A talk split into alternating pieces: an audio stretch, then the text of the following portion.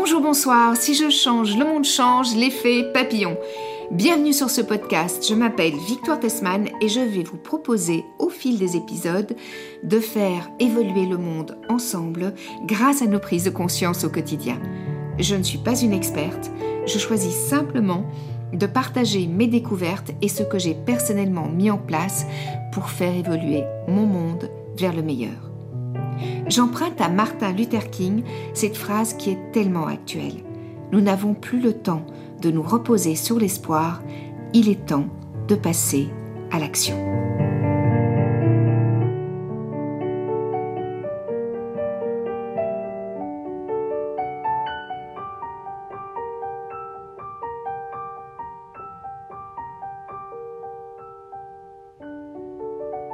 Nous sommes déjà des milliers à agir au quotidien, partout dans le monde, et ce podcast a pour ambition d'accentuer ce mouvement mondial.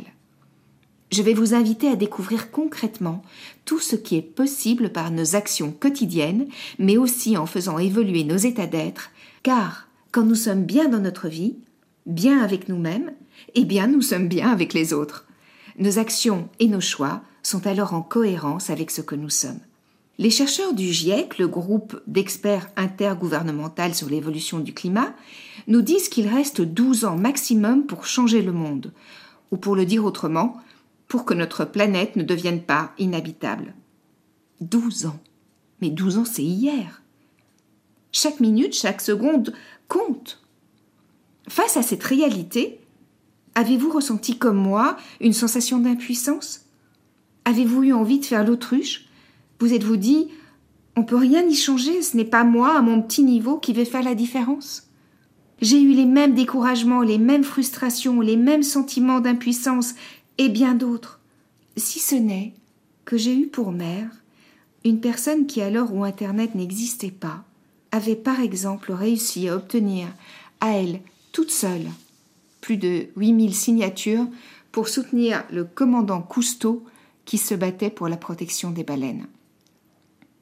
C'est elle aussi qui nous a appris, à mes frères et sœurs et à moi, à respecter toutes les formes de vie, et qui, bien avant Nicolas Hulot, les Sea Shepherds, les mouvements écologistes, nous apprenait que nous faisions partie de la nature et que les animaux, les plantes, étaient une autre forme de vie, que nous en étions une, et que chacun avait sa place, sa fonction, et qu'il n'y avait pas de supériorité d'un règne sur un autre, mais une complémentarité différentes formes d'intelligence. Ce regard sur le vivant et sa beauté a bien sûr eu son importance sur ma construction. Alors face aux mauvaises nouvelles, face à ce sentiment d'impuissance, petit à petit, une force de vie au plus profond de moi s'est éveillée et m'a poussé à m'informer, à regarder autrement toute cette négativité ambiante, à me documenter, à chercher des solutions et à m'impliquer. Ce qui ne veut pas dire que je refuse les mauvaises nouvelles. Ça veut dire que j'essaie toujours de voir comment faire évoluer la situation dénoncée. Et c'est là que ça devient passionnant. C'est là que nous ne sommes plus impuissants face à la catastrophe annoncée. C'est là que nous devenons les acteurs de notre destinée.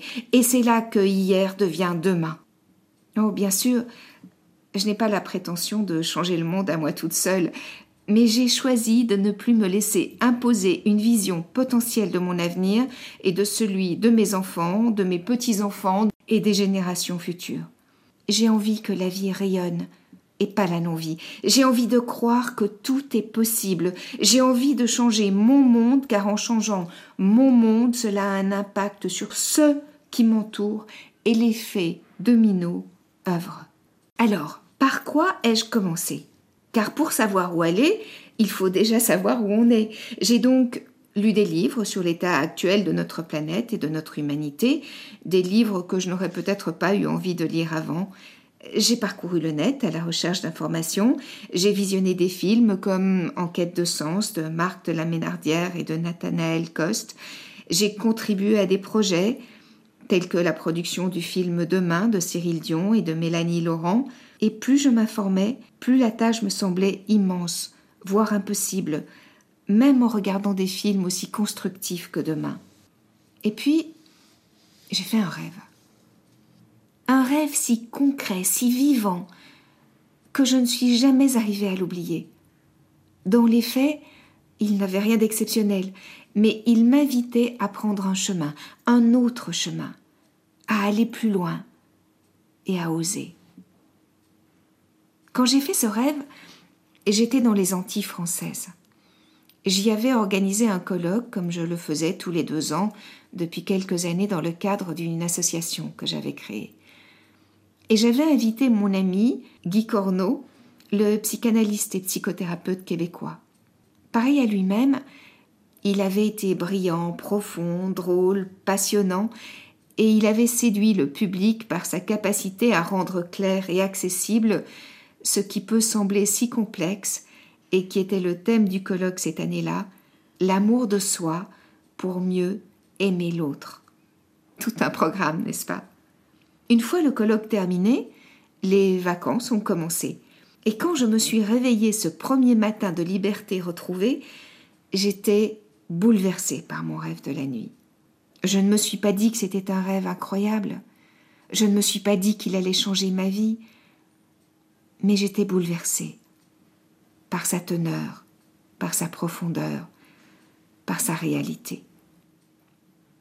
Je me suis discrètement rendue dans la cuisine et afin de ne pas réveiller toute la maisonnée, j'ai commencé à ranger tout en douceur la vaisselle et quelques magazines ou journaux qui traînaient un peu partout. J'avais besoin de faire des choses concrètes après ce rêve si fort et si puissant.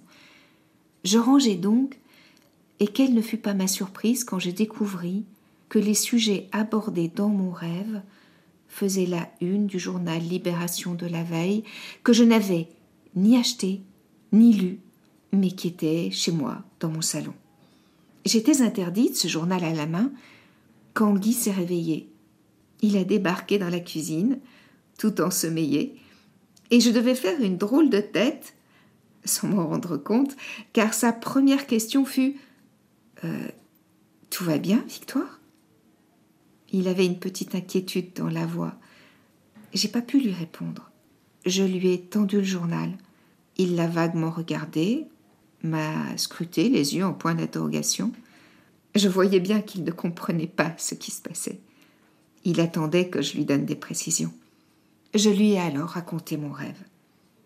Je monte sur une scène. C'est un théâtre. Mais je ne vais pas jouer une pièce. L'ambiance est très différente. Je sens que l'objet de ma présence est de donner une conférence. Je suis un peu intimidée. Je pense que c'est une de mes premières expériences en tant que conférencière. Dans la salle, ce ne sont pas des spectateurs comme quand j'étais comédienne. Je ne joue pas un rôle. Je sens que l'enjeu est très différent. Les gens qui sont là attendent quelque chose de moi. Je les perçois impliqués, très concernés par le sujet. Sur un écran derrière moi sont projetées des images de notre planète, de sa destruction, des guerres, des conflits divers, des pollutions. Ces images passent à grande vitesse et elles sont accompagnées d'une musique violente, puis le rythme des images ralentit et la musique change. C'est une chanson de Mila Light qui s'intitule Butterfly, qui accompagne à présent des images qui traduisent toute la beauté de la planète et toute la beauté du vivant. Je regarde Guy et je continue mon rêve en lui disant Tu es assis au premier rang. Tu te lèves et tu me rejoins sur scène. Tu t'adresses alors au public auquel tu annonces que tu as décidé de me faire bénéficier de ton circuit de conférences car tu considères que ce que j'ai à transmettre est essentiel. Et tu dis, et maintenant Victoire va nous expliquer comment nous pouvons tous transformer le monde de chez nous sans bouleverser nos vies de fond en comble. Sur l'écran, un titre s'inscrit Un battement d'aile de papillon peut changer le monde. Je termine le récit de mon rêve. Guy est face à moi, dans le petit matin doux et chaud antillais. Son regard est plein de bienveillance et son beau sourire m'enveloppe. Il prend alors une respiration et dit Eh bien, il te reste à écrire ce livre, Victoire. Et évidemment, je te suis. Ton âme m'y invite. je t'accompagnerai. Nous avons préparé le petit déjeuner ensemble, accompagné par John Lennon qui chantait Imagine à la radio. Coïncidence? Non, je ne crois pas aux coïncidences. Petit à petit, la maison s'est éveillée, et une demi-heure plus tard, nous étions tous attablés face à la beauté du monde. Une journée magnifique commençait, et pour moi, une nouvelle page de vie. Le germe du livre qui est à l'origine de ce podcast était planté et soutenu par l'un des plus beaux êtres que la vie m'a offert de rencontrer. Aujourd'hui, plusieurs années ont passé depuis mon rêve et je suis convaincue que tout commence par moi, par toi qui m'écoutes, par nous. Je ne veux pas dire que je suis devenue totalement égocentrique. Non, j'ai simplement compris que le point commun entre tous les êtres qui, à leur niveau, ont un impact sur les prises de conscience plus globales est d'avoir d'abord humblement remis en question leur propre regard sur la vie et sur eux-mêmes. Ils ont tous, absolument tous, changé de vie, ou de façon de vivre, ou de façon de regarder la vie, ou de la penser. Et cela peut faire très peur, mais cela a permis des évolutions extraordinaires. Le livre est né d'un rêve, le podcast est né du livre, et si j'avais un souhait que j'aimerais voir se réaliser, ce serait que le plus rapidement possible, le plus grand nombre d'individus sur notre belle planète puissent prendre conscience des conséquences de leurs choix, de leur non-choix, de leurs aveuglements ou de leur manque de connaissances, mais aussi de l'impact de leurs actions constructives, conscientes, responsables, en commençant par cet être précieux et unique que nous sommes et notre relation à nous-mêmes et au monde. Car rien, absolument rien n'est anodin. Nos pensées, nos croyances, conscientes ou inconscientes, ont autant d'importance et d'influence que nos actes. Au fil des semaines, je recevrai parfois des invités, d'autres fois je vous parlerai des actions quotidiennes des héros anonymes, qui sont si nombreux et qui œuvrent pour faire évoluer le monde.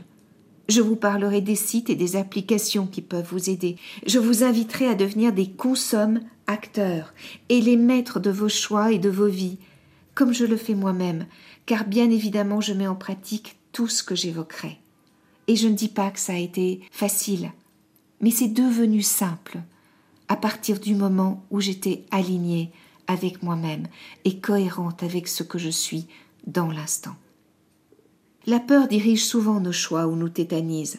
Apprendre à négocier avec elle pour découvrir que tout est possible et que changer nos habitudes de vie n'est pas forcément régresser, mais que cela peut être évoluer.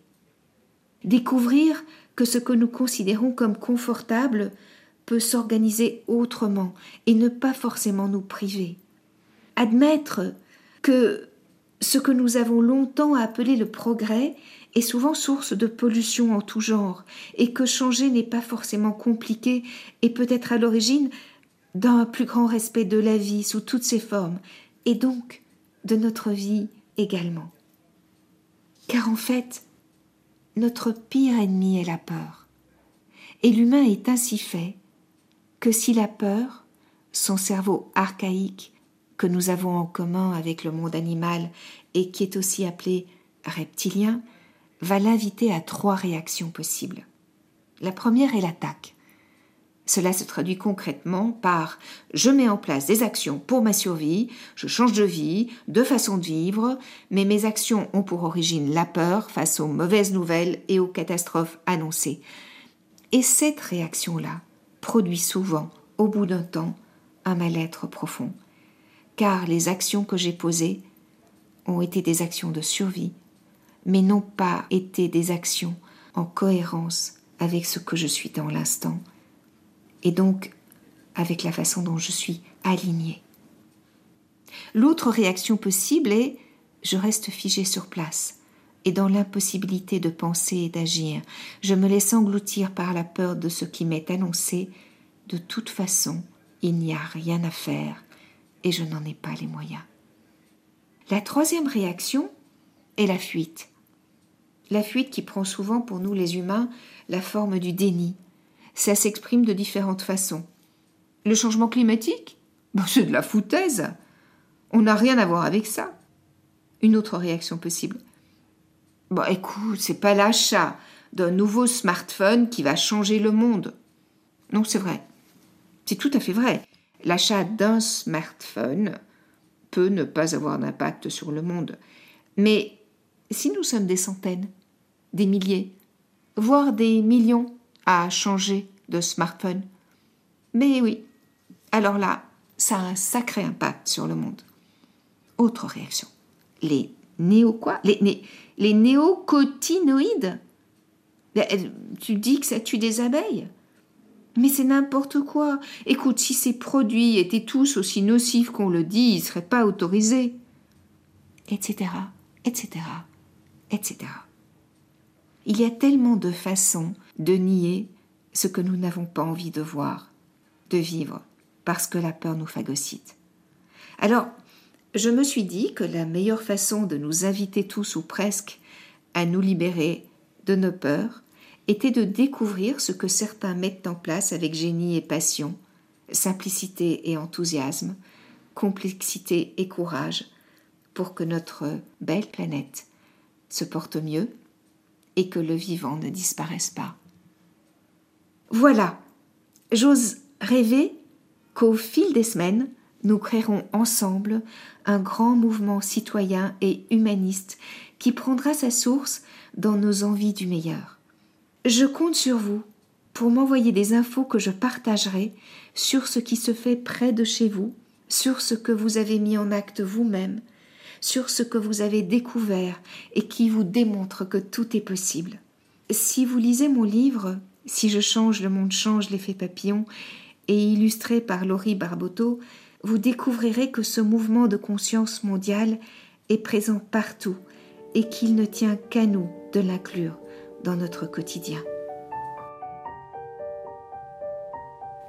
Le changement ne viendra pas de nos dirigeants ou de nos politiques, en tout cas pas rapidement.